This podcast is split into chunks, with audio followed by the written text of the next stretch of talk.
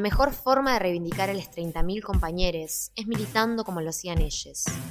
Un podcast que relata, analiza y discute la coyuntura política, social y cultural desde la juventud. Militantes de la Secretaría de Derechos Humanos de la Facultad de Humanidades y Ciencias de la Educación, emitiendo desde la casa Carlos Salaye, caminando por donde otros caminaron antes.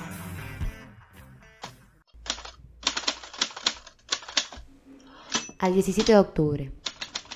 Era el pueblo de Mayo quien sufría. No ya el rigor de un odio forastero, sino la vergonzosa tiranía del olvido, la incuria y el dinero. El mismo pueblo que ganara un día su libertad, al filo del acero tanteaba el porvenir, y en su agonía le hablaban solo el río y el pampero. De pronto alzó la frente y se hizo rayo. Era en octubre y parecía mayo, y conquistó sus nuevas primaveras. El mismo pueblo fue y otra victoria y como ayer enamoró la gloria. Y Juan y Eva Perón fueron banderas. Leopoldo Marechal. ¿Y vos, cómo te diste cuenta que eras peronista?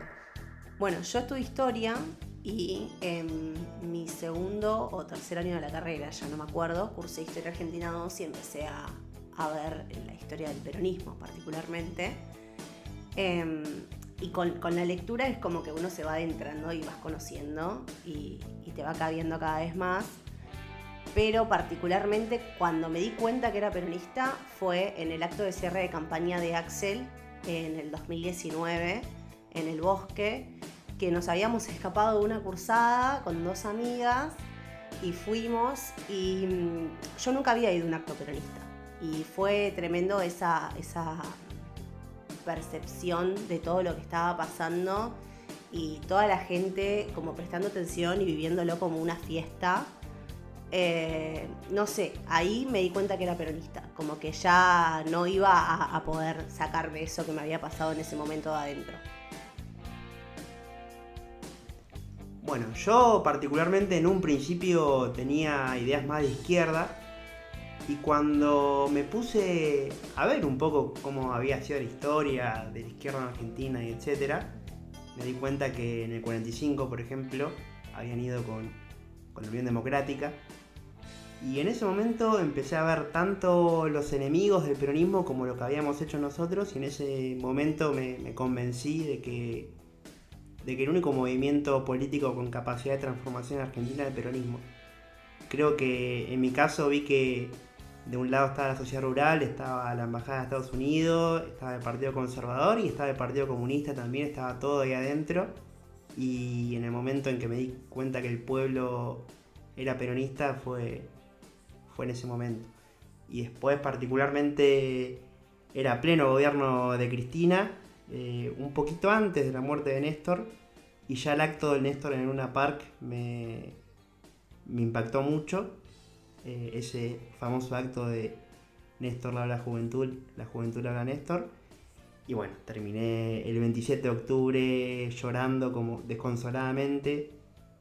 Eh, y fue en ese momento que me di cuenta que no solamente que era peronista, sino que quería militar toda mi vida por la justicia social.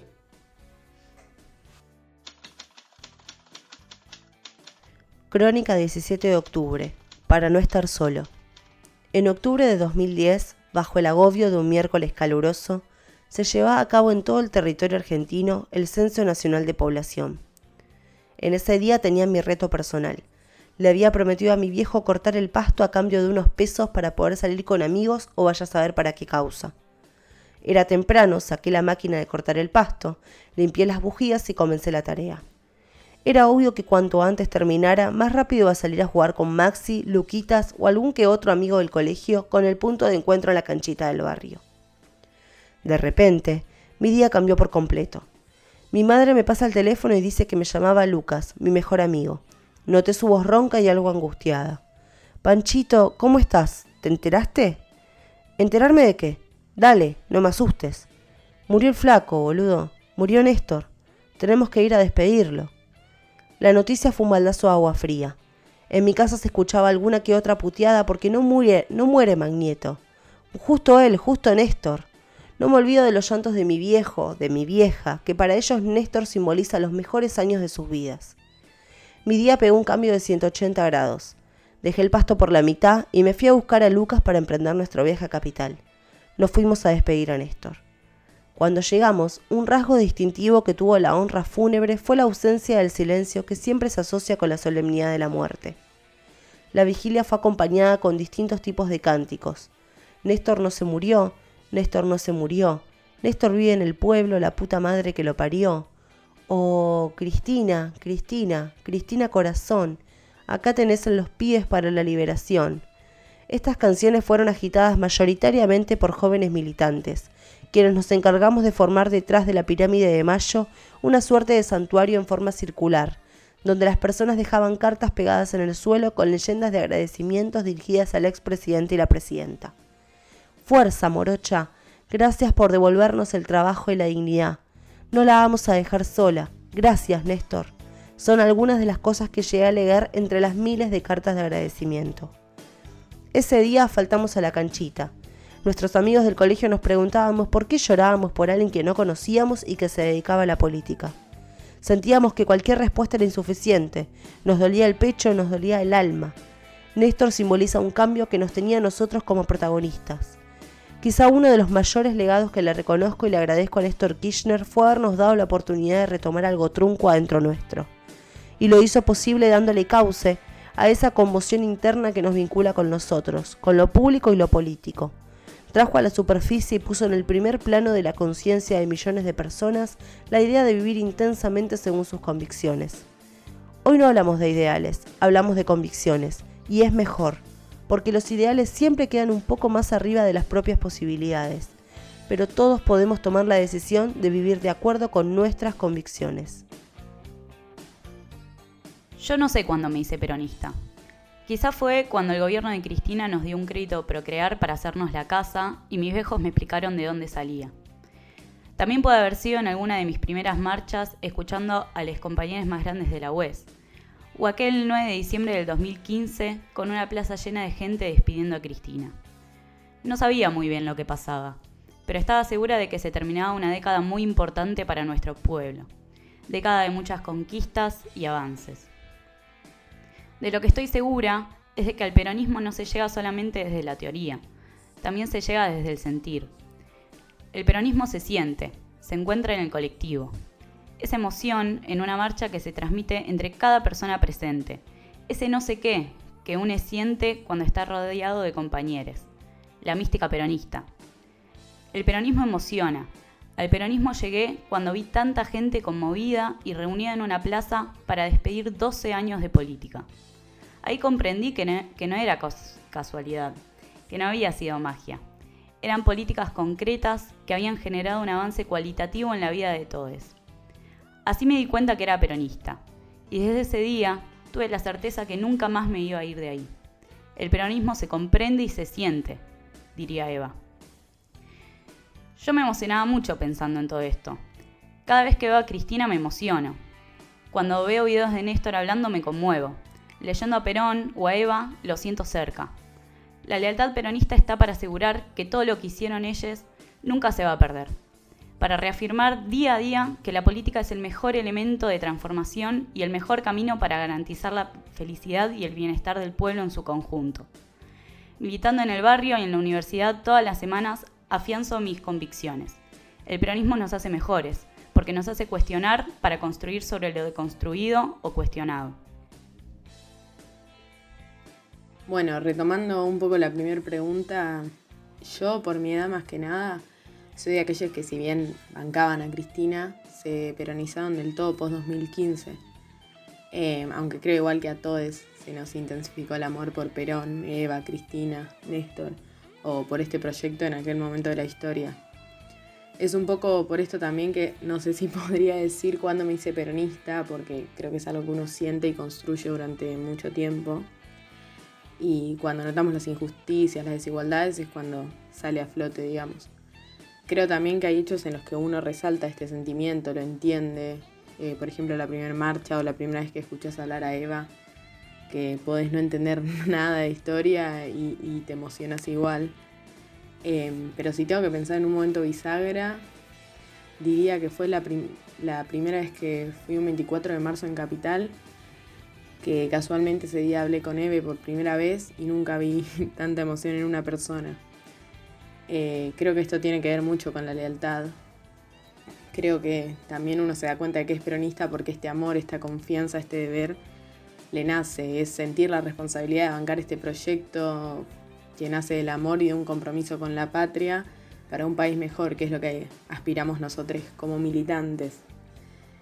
Y por último, me parece interesante resaltar algo que uno ve en el día a día de la militancia que vive, y más en nuestra generación, que es que fue el peronismo, fueron Néstor y Cristina quienes generaron que nosotros como juventud estemos militando, estemos hablando en este podcast, eh, y fueron también quienes nos enseñaron que esto, la política, es la herramienta de transformación para un país mejor.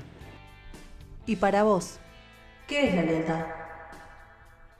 Para mí la lealtad tiene que ver con la convicción sobre todo, con mantenerse fiel a una idea pese a que uno esté en, en condiciones adversas.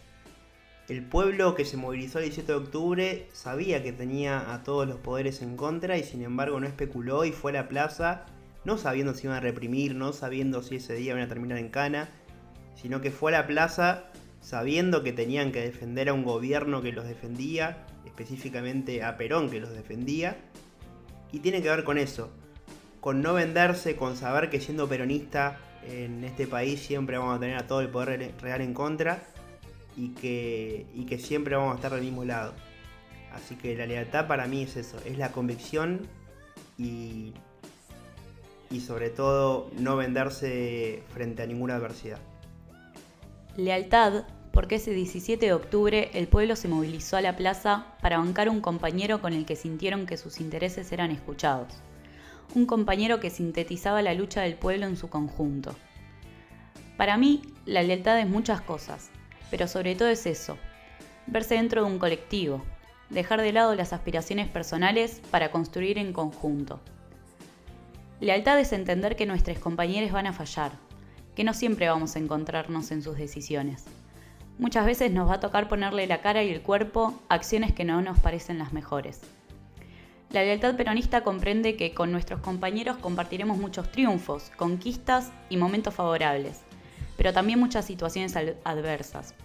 Y acá es donde aparece la lealtad, bancando también en momentos incómodos porque la concepción purista de que nadie puede equivocarse no es propia de los peronistas. Lealtad a Perón porque él con la esperanza y la pura convicción de que podíamos ser mejores construyó este proyecto.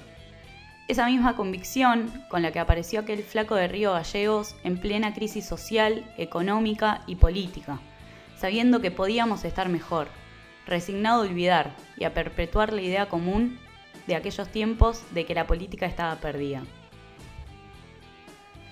Cuando mm, nos planteamos como esta idea de, volver a, quizás un poco una palabra que, mencionamos siempre, que es la lealtad, em, y el, a, través de buscar definirla, eh, uno creo que siempre que tiende a definir algo eh, busca sinónimos. Y el primer sinónimo que se me vino a la cabeza fue eh, la confianza, o sea, la lealtad como un sinónimo de confianza. Sin embargo, quizás en un momento lo empecé a pensar como, bueno, la confianza queda corta para, para poder definir eh, a grosso modo lo que es la lealtad.